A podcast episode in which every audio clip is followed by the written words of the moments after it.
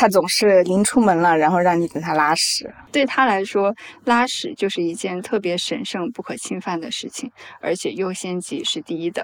如果说我们在正常消遣啊、无聊的时候，我们可能会看微博啊、看朋朋友圈啊之类的，他的就是看淘宝，他就会觉得，那这个东西低于了我本来对这个东西认知的价格，如果我不把它买下来的话，我就会很吃亏。家里的地每天都是要拖的。他就觉得，就是如果你把窗户打开，就会有很多灰尘进来。我们不是每天都会拖地了嘛，对吧？如果我们没有灰尘进来，那我们拖地的意义又是什么呢？现在已经没有再生气了，现在就觉得很无语。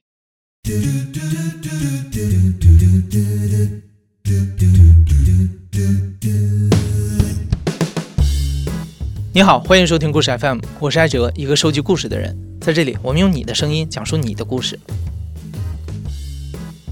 亲密关系是一个很奇妙的东西，它让两个人甘愿放弃快乐的单身生活，共住在一个屋檐之下，细数柴米油盐，不断的磨合着彼此可能数十年来养成的不同的生活习惯。那在这个过程当中，对方都有哪些让人生气、跳脚、想狠狠翻他两个白眼的故事呢？这不，一年一度的五二零又到了。前不久，我们就以此为契机啊，在故事 FM 的微信公众号里发起了一个故事征集，给大家提供一个平台，来尽情的吐槽伴侣身上的臭毛病。那今天的前两个故事和消费有关。购物消费本应该是件让人愉悦的事情，但当您每天回来都能看到新的快递盒，买回来的东西用过几次之后就放在角落里积灰，你会不会想要把伴侣和那些破玩意一起扔出家门呢？今天的第一位讲述者王如如就摊上了这么个网购成瘾的倒霉未婚夫。我是王如如，呃，我来自河北，现在在北京的一家新加坡公司做市场工作。今天想要分享的故事是在恋爱期间，我的男朋友一直不停的去买淘宝的这样的一个经历。首先，他是一个外国人，所以从一定程度上，他对我们中国的这个购物系统是十分的痴迷的。再加上有不同国家和不同文化的这个穿搭风格，所以他会一直不停的在淘宝上买买衣服，然后买鞋子，或者是买一些生活中很我们不会买的物品，他会慢慢的去。满足自己的购买欲，并且把通过看淘宝、刷淘宝，并且不断买东西的这个过程当成他自己的一个消遣方式。他一开始不太了解，因为他觉得这个淘宝要绑定绑定支付系统，绑定支付宝要实名认证，很麻烦，很麻烦。但是在一些很必要的情况，就比如说他很想吃国外的一个零食，我就去帮他绑定了这个账号之后，就是教会他一次，他后面就开始享受这个过程了。然后到现在呢，他变成的习惯是，如果说我们在正常消遣啊、无聊的时候，我们可能会看微博啊、看朋朋友圈啊之类的，他的就是看淘宝，然后他会收藏进去。他的购物车里面很多很多东西，他的购物车是满的。如果他是想要加购物车的话，人家就会讲说你必须要删除几个东西，你才能加购物车。然后买回来的东西就是肯定也是特别千奇百怪的，尤其是，呃，淘宝上面会有。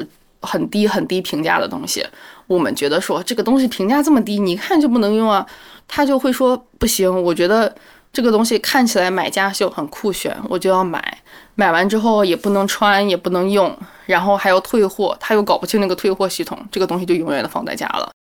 这个是我们的家里这一半的衣服，就是右边这一半，你可以打开看，这个全部都是他的东西。我们的制作人从讲述者的家里带来了很多的图片。你要是想看啊，可以移步微信公众号“故事 FM”，点开本期节目的推送。从图片里，你可能更能感受到王如如的未婚夫到底有多爱买东西。你像那边鞋架，鞋架。然后你要想，他现在是在呃南京上学，所以他有一半的东西还在南京，所以他真的很多东西。受中国影响买的那种亚麻盘扣衫，日本文化影响买的日本亚麻睡腋下，还有开口也是亚麻的，唯一亚亚麻度假衫。现在很流行的印花，然后有的时候买 T 恤是有一个 T 恤写上是已已打疫苗，一个 T 恤上面写的是我登上了长城，他还有一件那个葛优瘫的衣服，上面写的是我学习不懂了。现在已经没有再生气了，现在就觉得很无语。慢慢去有沟通。一个是因为可能我们两个现在经济压力会比较大，因为他也在上学嘛，然后他只是靠他之前的存款和我现在我们两个一起这样的生活，呃。因为这件事情吵架之后，我们就会说，OK，我还是可以让你买东西，这个是你的快乐源泉，呃，但是你要控制数量，你一个月要买一到两件物品，我觉得是 OK 的。当然，如果你有需要的东西，那我觉得是可以的，你就正常去买就好。但是这种消费性、享乐性的东西，不太需要的东西。也就一个月买一两件就好了，然后他后来也慢慢去有做妥协，或者是他还是会继续买，但是会挑我心情比较好的时候再讲。把网购当成快乐的源泉的不只是王如如的未婚夫，还有下面这位讲述者老大的男朋友。这位兄弟啊，非常中意领券购买低价的物品，但低价往往意味着低质量。劣质产品被闲置还算不上什么大事儿，让人受伤可就得不偿失了。大家好，嗯，我叫老大，然后我的男朋友叫猪猪，我们现在嗯二十三岁了，现在目前是在西安的一个呃高校里面上学，现在的职业大概就是研究生。猪猪最大的毛病，最让我不能忍受的就是他爱薅羊毛。爱贪一点点小便宜，爱从一些公众号里面搜罗一些优惠券，然后开始通过这种优惠券的吸引，然后他就会激情的买一些非常看起来并没有什么实用的东西的，一整个激情购入的那种状态。公众号会推送发送更新，说今天，呃，有一个东西原价多少钱，但是你使用了我们的优惠券，你就可以。以一半的价钱，然后进行一个买入，他就会觉得，那这个东西低于了我本来对这个东西认知的价格。如果我不把它买下来的话，我就会很吃亏。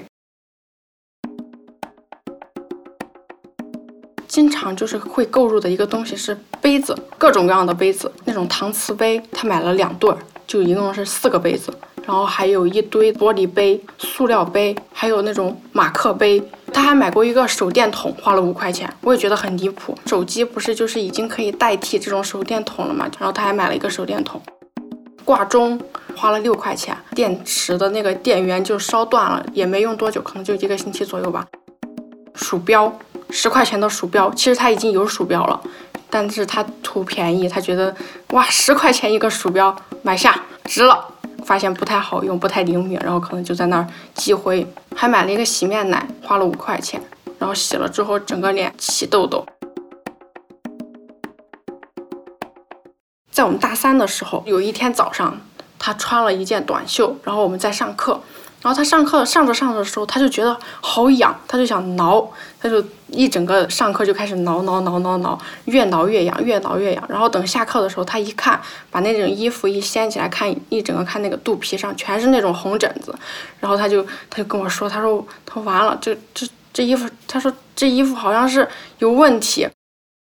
你能看见那个短袖覆盖了身上哪些地方，那些些地方就全红了。但是短袖没有覆盖的，比如说就是手臂那些地方就是正常的，一片一片的红红的，然后起着那种小疙瘩。肚子上也是，因为它比较胖胖的，白白胖胖的，所以我叫它猪猪。然后它白白胖胖的，然后再加上那个红疹子，就非常的有对比性，色彩鲜明。行，他整个手就在旁边抠呀、抹呀、挠呀，嘤嘤嘤的叫。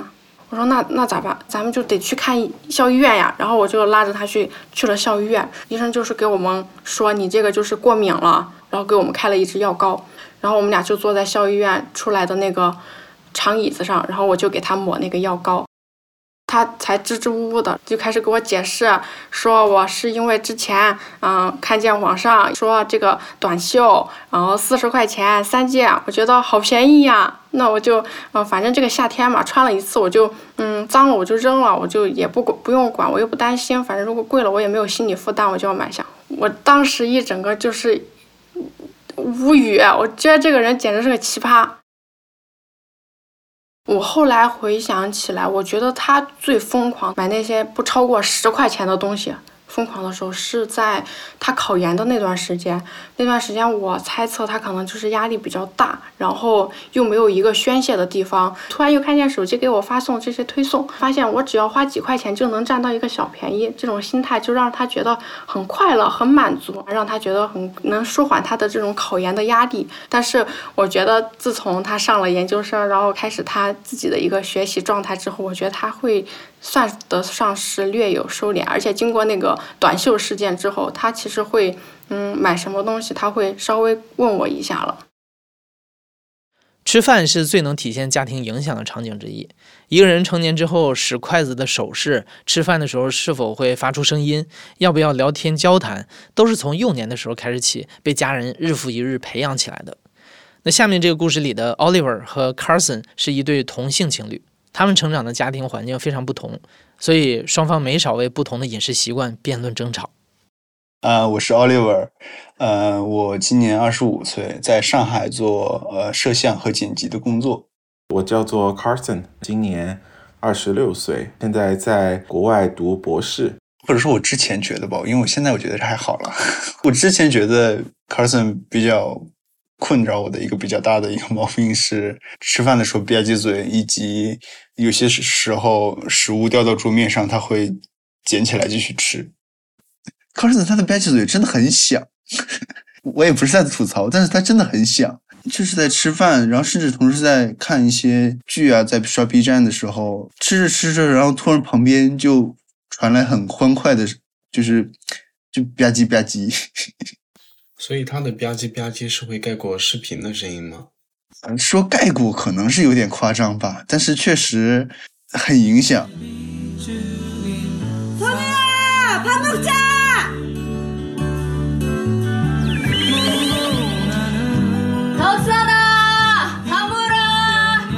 当时在看《一九八八》嘛，里面也会有很多吃饭的场景。当然这个没有什么关系了，因为《一九八八》是一个对我来说是一种到处都是泪水的一部剧。稍微播放一些背景音乐，我可能就能哭出来一个状态。Carson 在吃外卖的时候，当他吃的比较香的时候，他的吧唧声会尤尤其的大。本来《一九八八》是我就看了就很感动的事情，我当时都已经顾不上感动，我就在想，我说怎么可以吧唧到这个程度，能让我从这么。抓人的剧情里面冒出头来，来思考一下关于吧唧嘴的事情。就是我们看着正起劲，他突然就很郑重的给我说：“呃，Carson，我有个事要跟你说一下。”然后他就提到了说我吃饭吧唧嘴声音比较大这件事情，让他感觉很困扰。就在工作很累的时候，回回回到家里面，你可能本身有的时候你自己心里有点烦躁，你突然听到这些就是。这声音的时候，你你那个火，它就是突然就起来了，你也不知道为什么。从从小到大一直都说这种行为是不可以的一种声音，在不断的刺激你的听觉的时候，你就会想要停下这个声音。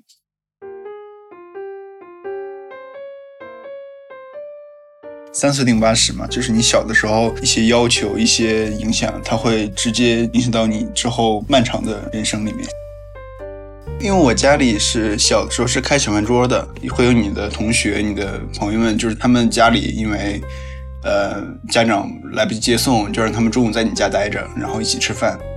然后我爸我妈他们，你你管孩子嘛，你可能得立一点规矩，就比如说你吃饭的时候，大家要轻声细语，不要不要一边说话一边吃饭，嘴里含着东西不要怎么怎么样。小的时候，就是我会去我阿姨家吃饭，然后还有我表弟。然后我们就会一起吃饭，然后我阿姨做饭。那时候吃饭的时候，我阿姨就会夸我说，给我表弟说啊，你看你表哥吃饭吃得多开心，然后吃的就是吃饭吃得很香，就他会感觉他他做的菜得到了别人的认可，然后他会感觉到很心满意足。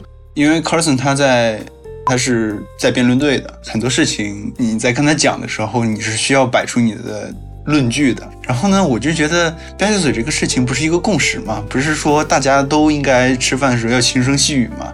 就是那种幼儿园不也都是说，就是什么禁止喧哗？我说啊，我和我之前家里面人吃，我这么多朋友吃，好像从来都没有人说过，就是我吧唧嘴声音大，就是我首先是质疑，说我应该是没有这么大的吧唧嘴的声音的，这是第一层。第二层的话，我主要是说的是，就吃饭有吧唧嘴的声音，证明你这个人吃的香啊，就是证明你吃饭吃的很开心，就没有什么太大的问题，就是它不是一个很原则上的问题。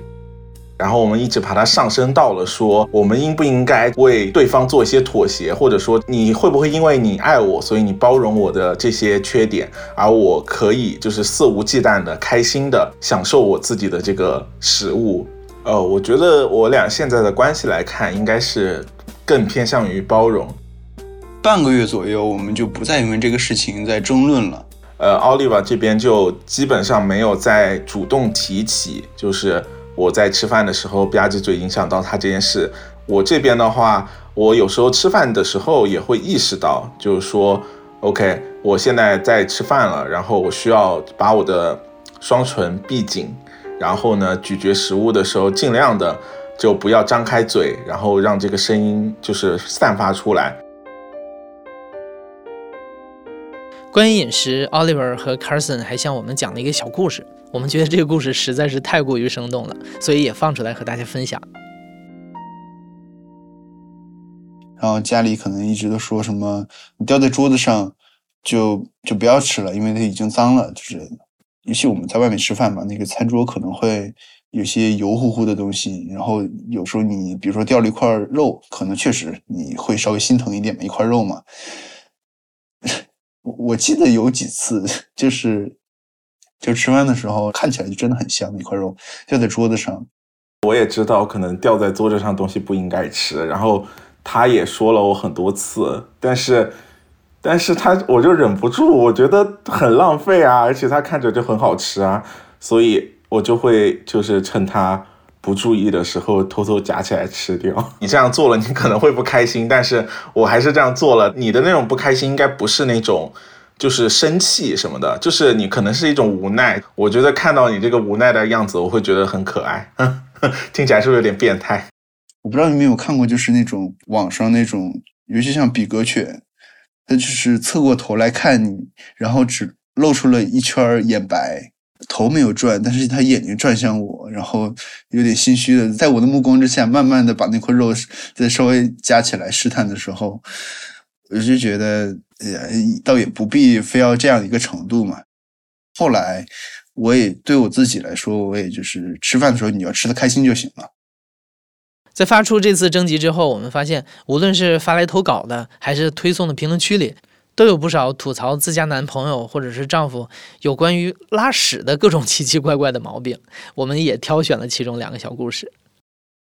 就叫我胖虎吧，然后今年的话我是二十八岁，我们就在成都这边。我的爱人呢，他你可以叫他小熊。我们是幺九年才开始恋爱的，然后结婚了有一年多了吧。现在，其实他这个人也没有什么特别大的毛病，就是让人无语的毛病，就是他总是临出门了，然后让你等他拉屎。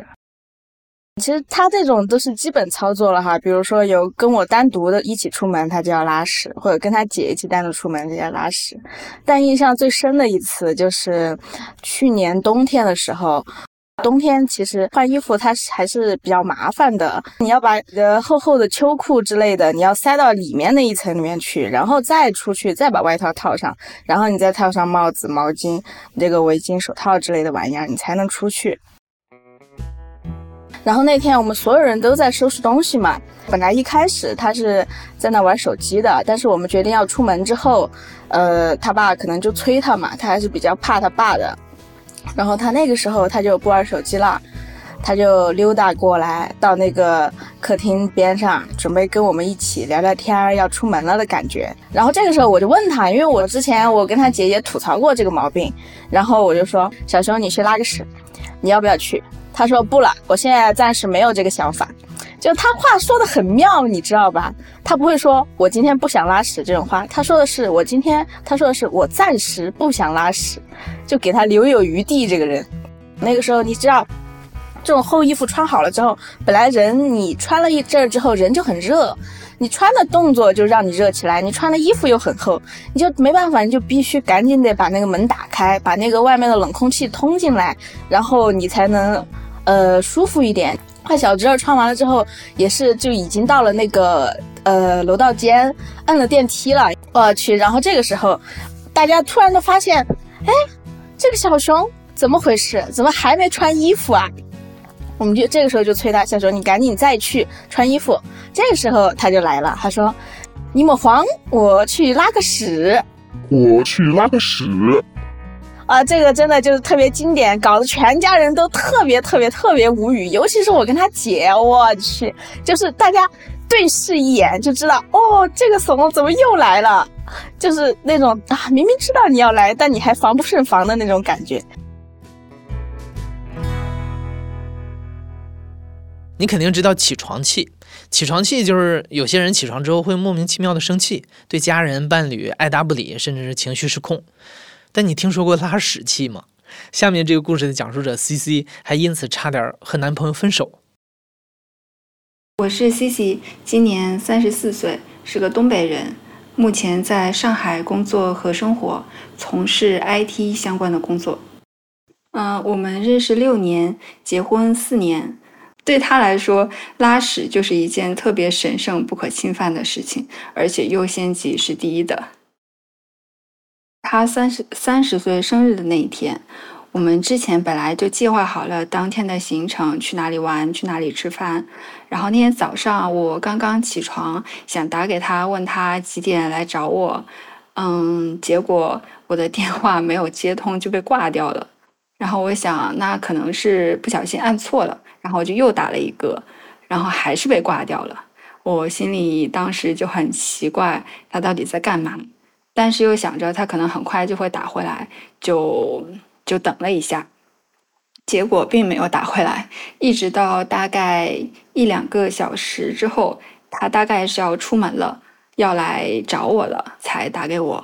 这个时候我的怒气值已经 积满了，然后他这个电话就直接引爆了。我当时就问他：“你到底是在干嘛？不能接我电话？”难道就不能就是说接起来了，然后告诉我现在不方便，然后等一下再说，或者是挂掉了，然后再发一个信息给我，告诉我现在不方便，我在干嘛？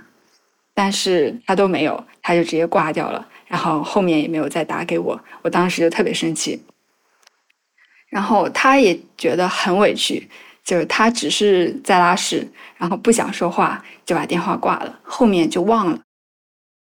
晚饭的时候。他本来是跟家里说，就是不在家吃，然后他就硬着头皮出门了，然后自己找了个饭店，点了一个冒菜和一瓶啤酒，就给自己庆祝三岁的生日。然后吃饭的途中，他打电话给我们共同的一个朋友，也是我当时的一个室友，然后就想吐吐苦水。这个室友其实就住在我隔壁。他就从中调节，让我们在他的电话里，就是把各自的委屈都说出来了。其实我们很快就把这个问题解决了，其实也不是什么大事。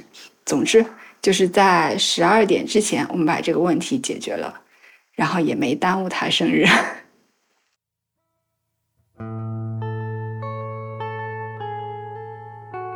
我觉得我们两个有很多互补的地方，比如说他社牛，我社恐。就是我合租的时候，他帮我敲开室友的门，让我们彼此认识一下，互加微信什么的。嗯，他觉得远亲不如近邻。如果我遇到了一些突发的事件，就是身边的室友至少可以帮个帮个小忙，搭把手。然后他后面他就经常带着一些食材过来我我这边做饭。然后邀请我的室友们一起吃饭，我们和室友就渐渐的熟悉起来，后来成为我们特别好的朋友。然后就是那个帮我们调和的室友，在我们婚礼上做了他的伴郎。其实我们每次就是聊起他，因为拉屎期就是。差一点错过彼此，因为当时吵架嘛，嗯，如果没有人从中间调和的话，可能大概率就分手了。因为那个时候彼此还不是很了解各自的脾气啊、性格啊什么的。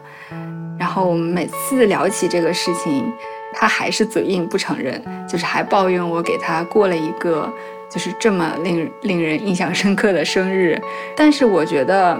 嗯，我们在生活中就可能彼此就是都在为对方做一些些改变。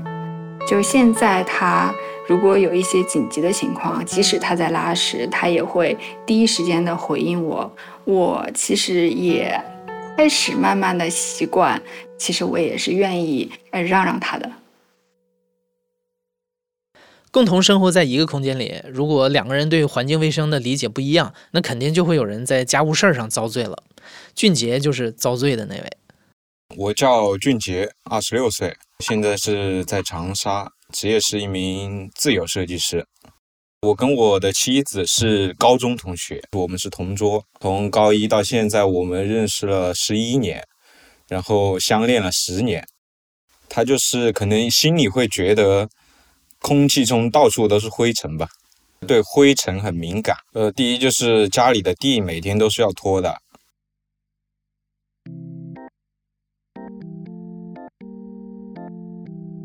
家里有十把不太一样的拖把，不同的地方有不同的拖把，厕所啊、房间啊，呃，拖把都不一样。其实有些是那种干的拖把，靠那个静电去吸附灰尘；有一个是那种刮水的那种拖把，就是能够把水全部刮掉。还有就是那种普通的挤压式的这种海绵拖把嘛，那种可拆卸，拖完之后可以把那个拖布拿下来，用洗洁精啊什么的好好洗一下。这种还有那种三角形的拖窗户的。很多拖把可能买回来，呃，用起来不好用，洗起来不好洗，就放在家里就闲置了。然后第二个就是家里的窗户是不能打开的。我们之前是在杭州，然后。去年十月份回了长沙，家里就买了很多木质的新家具嘛。因为我个人是对这种甲醛的这种东西是比较敏感的，所有家具其实买回来都放在外面通风了十几天，但是他就比较着急，他可能想尽快的去用嘛，呃，然后就搬上去了。搬上去其实，但是发现其实还是会有。很重的味道，我就说每天都要去开窗去通风，然后去把这些味道给散掉嘛。然后他就觉得，就是如果你把窗户打开，就会有很多灰尘进来。但是我又想，我们不是每天都会拖地了嘛，对吧？如果我们没有灰尘进来，那我们拖地的意义又是什么呢？我们对吧？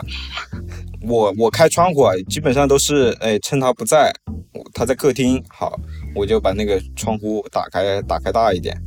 然后呢，我可能一走出去刷牙呢，啊，他进来了，他看到了，他又会把窗户给关小一点，对，就这样循环，跑了可能一两天吧，然后最后得出来的结论就是他可以把窗户稍微开大一点点，这就是他最后的妥协。俊杰说，虽然有的时候也会觉得每天搞卫生很麻木，但目前他和妻子基本平摊家务。即便一方在忙的时候，另外一个人也会主动的承担。两人十一年的恋爱和四年的朝夕相处，让他们学会了互相理解、互相体谅。呃，我跟他生活在这么一起这么久之后，去去对比对比我的朋友，我可能是特别爱卫生的一个人了，已经变成一个。因为每个人的嗯从小的生活环境啊什么的都不太一样嘛。你像我就是农村长大的，可能对卫生啊这方面可能就没有那么高的要求。他，他可能就是城里长大的，他的父母可能也会，呃，对这方面也比较那个嘛，就会对这些东西可能是耳濡目染吧。嗯，我觉得两个人在一起肯定都会有不一样的生活习惯，只要能够互相的去包容，互相的去理解，他也能够理解我以前的一个生活状态，可能，所以他也会稍微的去，呃，怎么体谅一下我吧，有时候也会。呃，看我工作辛苦啊什么的，他自己来搞卫生这种。嗯，就是我虽然也给你们投了这个吐槽的稿嘛，但是也可能是我心里觉得是一种甜蜜的烦恼吧。我依然还是每天拖地啊，然后他依然也是按照他的这些标准去要求我啊。其实我还是能够理解的，不然因为我也不会这样一直做嘛，做了四年了。我感觉只要两个人相爱，然后想要前进的方向是一致的，然后这些矛盾总会去被化解掉。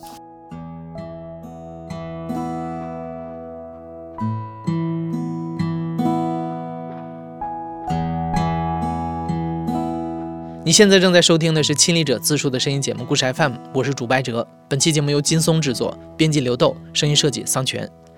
如果你的伴侣也有让你想狠狠地翻他两个白眼儿的臭毛病，欢迎在评论区里和大家分享你的吐槽。感谢你的收听，咱们下期再见。